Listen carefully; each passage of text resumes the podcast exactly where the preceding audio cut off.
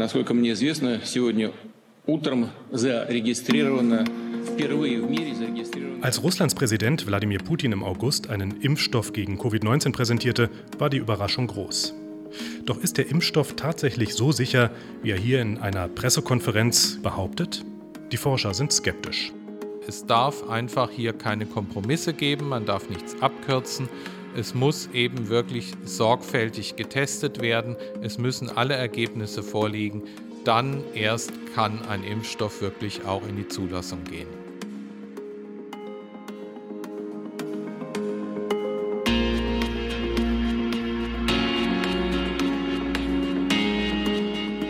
Die VFA Tonspur, ein Podcast des Verbands Forschender Pharmaunternehmen. Herzlich willkommen zu einer neuen Folge der VFA Tonspur. Mein Name ist Philipp Eins. Über die Impfstoffentwicklung gegen Covid-19 spreche ich hier in Berlin Mitte mit Rolf Hömke. Er ist Forschungssprecher des Verbands Forschender Pharmaunternehmen, kurz VFA, und äh, er hat schon in der vergangenen Folge uns Rede und Antwort gestanden zum Thema Covid-19, damals noch in der Medikamentenentwicklung. Schönen guten Tag, Herr Hömke. Ja, schönen guten Tag. Auch in den USA ist die Zulassung eines Impfstoffs gegen Covid-19 zu einem echten Politikum geworden. US-Präsident Donald Trump verspricht, dass es womöglich schon bis zur US-Wahl am 3. November einen Impfstoff geben werde. Ist das realistisch? Erfreulicherweise sind ja schon eine ganze Reihe von Impfstoffprojekten so weit fortgeschritten, dass jetzt die letzte große Erprobungsphase läuft. Typischerweise mit sowas wie 30.000 Freiwilligen, die da mitmachen. Im Laufe dieser Erprobung wird man sehen können, ob ein Impfstoff wirklich auch eine Schutzwirkung hat, ob er also wirklich Menschen davor schützt, an Covid-19 zu erkranken. Das ist natürlich ganz entscheidend, dass man das weiß. Man will auch wissen, dass der Impfstoff wirklich eben gut verträglich ist für viele unterschiedliche Menschen. Erst wenn man das weiß, kann man die Zulassung beantragen und es ist völlig klar, es darf einfach hier keine Kompromisse geben, man darf nichts abkürzen, es muss eben wirklich sorgfältig getestet werden, es müssen alle Ergebnisse vorliegen, dann erst kann ein Impfstoff wirklich auch in die Zulassung gehen. Und genau das sagen ja auch neuen Pharmaunternehmen, die jetzt ein bisschen Druck rausnehmen wollen, gerade in die USA gerichtet. Und die haben eine gemeinsame Erklärung herausgegeben und darauf gepocht, Nein, Freunde, wir haben hohe Forschungsstandards, wir müssen die einhalten. Es ist wichtig, dass die Impfstoffe, die dann wirklich zugelassen werden, schützen, dass sie das erreichen, was man von ihnen erwartet und dass durch so einen Impfstoff auch wirklich das Vertrauen der Bevölkerung ins Impfen gestärkt wird und nicht untergraben. Tauchen wir mal ein bisschen tiefer ein in die Impfstoffphasen. Welche Tests im Detail sind denn tatsächlich nötig, bevor ein Impfstoff auf den Markt kommt? Ein Impfstoff wird designt im Labor und bevor man ihn überhaupt dann irgendjemanden geben kann, muss er erstmal mit Tieren erprobt werden. Bei den Tieren schaut man sich die Immunantwort an und sieht dann, wird der Impfstoff vertragen und ist er imstande, wirklich so eine Immunantwort gegen den Erreger auszulösen. Nur wenn diese beiden Sachen gegeben sind, dann kann man überhaupt so einen Impfstoff auch mit Freiwilligen erproben. Das gliedert sich in drei Phasen. Phase 1 heißt, man impft erstmal wenige, 10 bis 30 Teilnehmer und schaut sich fast ausschließlich an, wird er gut vertragen. Wenn das der Fall ist, dann kann man mehr Teilnehmer einbeziehen, das ist dann die Phase 2. Und dann kann man sich anschauen, wie gut ist denn bei denen die Immunantwort. Dann kann man auch mal schauen, was ist die beste Dosierung für diesen Impfstoff und muss man einmal oder muss man zweimal spritzen. Wenn das durch ist und positiv beendet werden kann, wenn man weiß, was ein gutes Impfschema ist, dann und erst dann kann man wirklich die ganz große Studie machen, mit Zehntausenden, 30.000 Teilnehmern und dann auch sehen, ob der Impfstoff das Wichtigste tut, wofür man ihn gemacht hat, nämlich vor einer Infektion schützt. Da kann man noch mal zwei Dinge unterscheiden. Das Mindeste, was ein Impfstoff leisten muss, ist, dass Menschen, die vielleicht mit dem Virus in Kontakt kommen und sogar irgendwie sich angesteckt haben, keine schwere Krankheit durchmachen müssen. Aber noch besser wäre es natürlich, wenn der Impfstoff es auch schafft, dafür zu sorgen, dass die Menschen sich gar nicht anstecken, gar keine Viren im Körper haben. Und gerade ob solche Impfstoffe tatsächlich sicher sind, da gab es ja nun auch in Großbritannien einen Fall, wo genau das auf der Kippe stand und fraglich war, naja, ist dieser Impfstoff, der dort erprobt wurde, auch schon in Phase 3 tatsächlich so sicher, wie die Forscher glaubten? Was wir da gesehen haben, ist eigentlich ein normaler Vorgang. Wenn Sie in eine Studie so viele Menschen einbeziehen, dann ist es geradezu zu erwarten, dass im Zeitraum der Studie der eine oder der andere irgendein medizinisches Ereignis hat, dass er einen Schlaganfall erleidet oder dass irgendeine Krankheit diagnostiziert wird, die man bisher bei diesem Menschen noch nicht bemerkt hatte. Dann muss man klären, gibt es einen Zusammenhang zu der Impfung oder ist das eben nur ein zufälliges Zusammentreffen und dieses medizinische Ereignis hat mit der Impfung gar nichts zu tun. Und wenn man das geklärt hat, dann kann man mit der Studie weitermachen. Aber es ist einfach Teil natürlich des Sicherheitskonzepts, dass man so eine Studie nicht einfach weitermacht, wenn was passiert, sondern dass man in dem Moment sagt, halt, anhalten, wir impfen keine weiteren Leute neu, wir schauen uns das erst an. Und erst wenn das medizinisch geklärt ist, dann heißt es, gut, wir können weitermachen. Und so ist es jetzt geschehen bei dieser Studie, von der Sie gesprochen haben. Das alles ist mir sehr plausibel, so wie Sie das erklären, was ich aber nicht verstehe. Beim Grippeimpfstoff wird ja auch jedes Jahr ganz aktuell ein neuer Erreger angepasst. Warum soll das bei Covid-19 nicht gehen? Das wird irgendwann mal auch bei Covid-19 so gehen. Bei Grippe ist es aber so, dass man schon vor vielen Jahren grundsätzlich herausbekommen hat, wie kann man einen wirksamen, verträglichen Grippeimpfstoff machen. Man kennt die Produktionsmethode, man kennt die Art der Verabreichung, das alles kennt man gut. Und was man jetzt von Jahr zu Jahr macht, ist, dass man nur kleine Veränderungen macht. Die kleinen Veränderungen im Impfstoff abbildet, die es eben bei den Grippeerregern im Laufe dieses Jahres gab. Es traten neue, leicht veränderte Stämme auf und aus denen holt man dann eben die Virenproteine raus, die man in den neuen Impfstoff tut.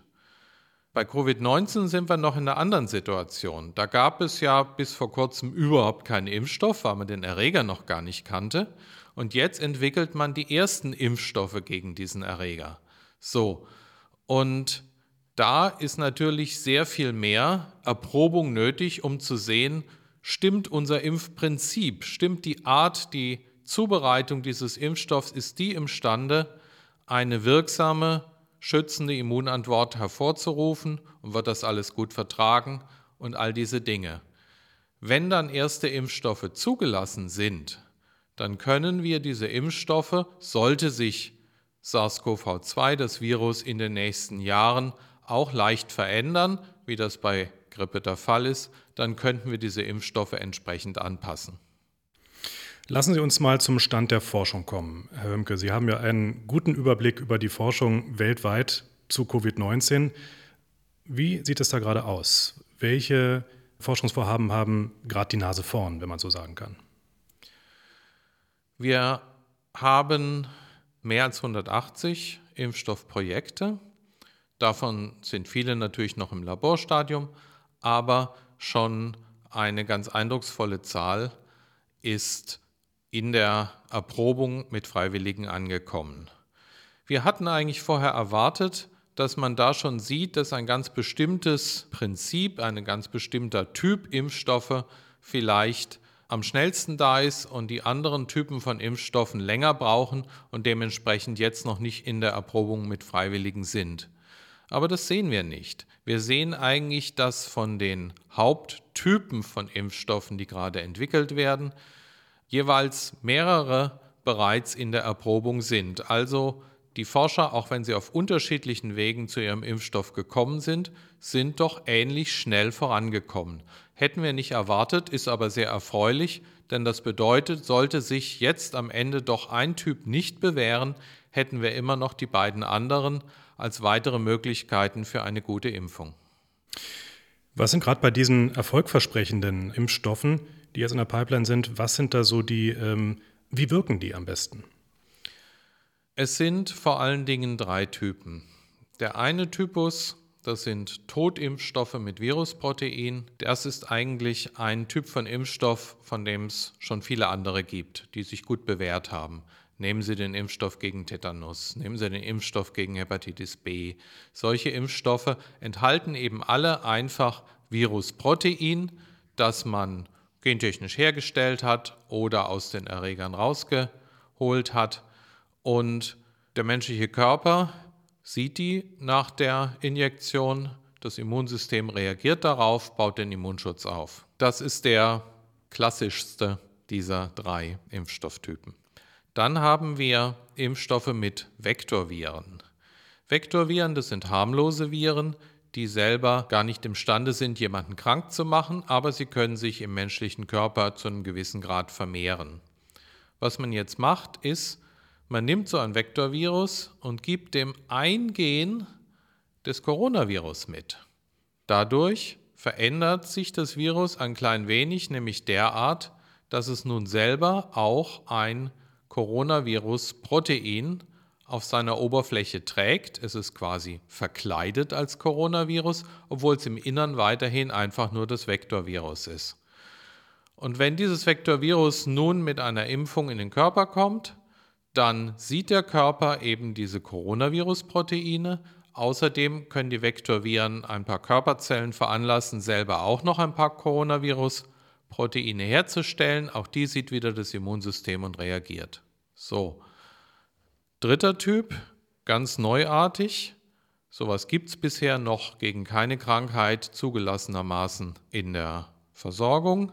Das sind RNA-Impfstoffe. Impfstoffe, die also nur Genmaterial vom Coronavirus enthalten. Diese RNA da drin, wenn man die spritzt, gelangt in die menschlichen Zellen und sorgt dort dafür, dass wieder Coronavirus-Protein hergestellt wird. So, auch das sieht dann wieder das Immunsystem, baut die Immunantwort auf und dann ist es wie bei den anderen Impfstoffen auch. Kann man schon sagen, welche dieser Varianten sich durchsetzen wird? Alle diese Impfstoffe haben bisher in der Erprobung gute Ergebnisse erbracht. Sie sind offensichtlich verträglich und sie sind imstande, eine Immunantwort hervorzurufen. Nur was wir noch von keinem dieser Impfstoffe wissen, ist, wie gut ist die Schutzwirkung. Und wie lange hält sie an? Das ist ja auch ein wichtiger Punkt. Gab es immer wieder Medienberichte dazu. Ist die Wirkung wirklich von Dauer? Ganz richtig, ganz wichtig. Es ist durchaus möglich, dass ein Impfstoff länger immunisiert, als das eine Infektion kann. Da gibt es durchaus Chancen, dass das so sein kann. Und man muss es einfach sehen. Ich sag mal, wenn man eine dreimonatige Schutzwirkung hätte, dann wäre das schon was. Wenn man eine einjährige hätte, die man dann erneuern muss mit einer neuen Injektion, dann wäre das natürlich noch besser. Ideal wäre es, wenn es so wäre wie meinetwegen bei Tetanus, dass man eine 10-Jahres-Immunisierung hinbekommt und dann vielleicht eben, wenn es bis dahin das Virus überhaupt noch gibt, zehn Jahre später eben nochmal nachimpfen muss. Wann kennen wir da die Antwort, wie lange wirklich so eine Immunisierung halten könnte bei diesen Impfstoffen, die gerade in der Pipeline sind? Wir können im Rahmen der Studien, die jetzt laufen, überhaupt nur sehen, dass die Immunantwort mindestens ein paar Monate hält. Mehr können wir in der Studie noch gar nicht sehen. Wie lange der Immunschutz dann wirklich hält, das werden wir erst nach der Zulassung sehen können. Also wirklich in der Praxis. Ganz genau. Wir haben jetzt viel darüber gesprochen, dass Forschung, medizinische Forschung und auch die Herstellung von Impfstoffen einfach eine gewisse Zeit braucht. Dennoch gibt es ja Initiativen, die diese ganze Produktion von Impfstoffen beschleunigen möchte. Welche Initiativen sind das? Die Hersteller sind da sehr aktiv und die Hersteller werden auch von staatlicher Seite massiv gefördert. Das eine, was man natürlich braucht, um schnell eine Großproduktion aufzubauen, ist, dass man frühzeitig damit beginnt, dass man nicht erst wartet, bis man die klinischen Studien abgeschlossen hat. Das machen viele Hersteller, die haben im Prinzip ihre Großproduktionsanlagen begonnen zu bauen, als sie mit der Erprobung mit Menschen begonnen haben. Außergewöhnlich früh. Dafür braucht man allerdings auch viel Geld natürlich. Da haben Staaten, die EU, internationale Organisationen eine ganze Menge Darlehen und Geld zur Verfügung gestellt, damit Firmen hier aktiv werden können. Firmen verlassen sich aber auch nicht nur auf ihre eigenen Kapazitäten, sondern sie haben in der Welt überall Kooperationspartner gesucht, sodass mehrere Firmen inzwischen große Netzwerke haben von anderen Firmen, die ihnen Komponenten produzieren und zuliefern, die sie für ihren Impfstoff brauchen. Zusätzlich haben mehrere Hersteller auch schon Lizenzen vergeben an weitere Hersteller und gesagt, nach dem Produktionsprinzip, das wir haben, könnt ihr unseren Impfstoff ebenfalls produzieren, damit schneller mehr hergestellt werden kann. Zum Schluss auch an Sie die Frage, die alle umtreibt. Ich habe gerade gelesen, dass die Bundesregierung davon ausgeht, dass in den ersten Monaten des kommenden Jahres wirklich ein Impfstoff vorliegt. Was sagen Sie? Die Bundesregierung hat das als vorsichtigen Erwartungswert ausgegeben und genauso muss man es auch sehen. Sicher weiß man es erst, wenn die Studien, die großen Studien, die jetzt laufen, gute Ergebnisse erbracht haben wenn sich die Zulassungsbehörden davon überzeugt haben und wenn die Großproduktionsanlagen in der Tat imstande sind, wirklich serienreifen Impfstoff in großen Mengen herzustellen. Die Bundesregierung hat auch darauf hingewiesen, und auch das ist ganz offensichtlich, wir werden nicht direkt nach der Zulassung die Mengen an Impfstoff zur Verfügung haben, die man braucht, um wirklich die ganze Bevölkerung Deutschlands, Europas oder meinetwegen der ganzen Welt sogar zu impfen. Der Impfstoff wird natürlich erst nach und nach fertig produziert werden können, was bedeutet, dass man sich gut überlegen muss, was man mit den ersten knappen Mengen macht. Viele sind der Meinung, dass man diesen Impfstoff dann dazu verwenden sollte, das medizinische Personal zu impfen, was ja sehr viel Sinn macht, weil die ja nun wirklich direkt ständig gefährdet sind zu erkranken und auch in der Gefahr stehen, wenn sie sich infizieren, das an andere weiterzugeben.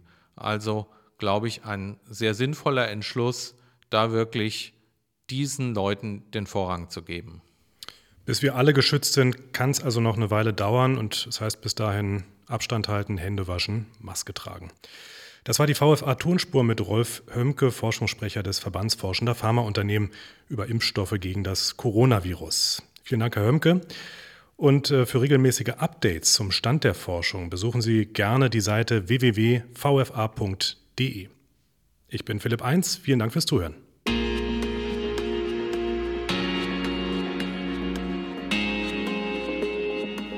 Die VFA Tonspur, ein Podcast des Verbands Forschender Pharmaunternehmen.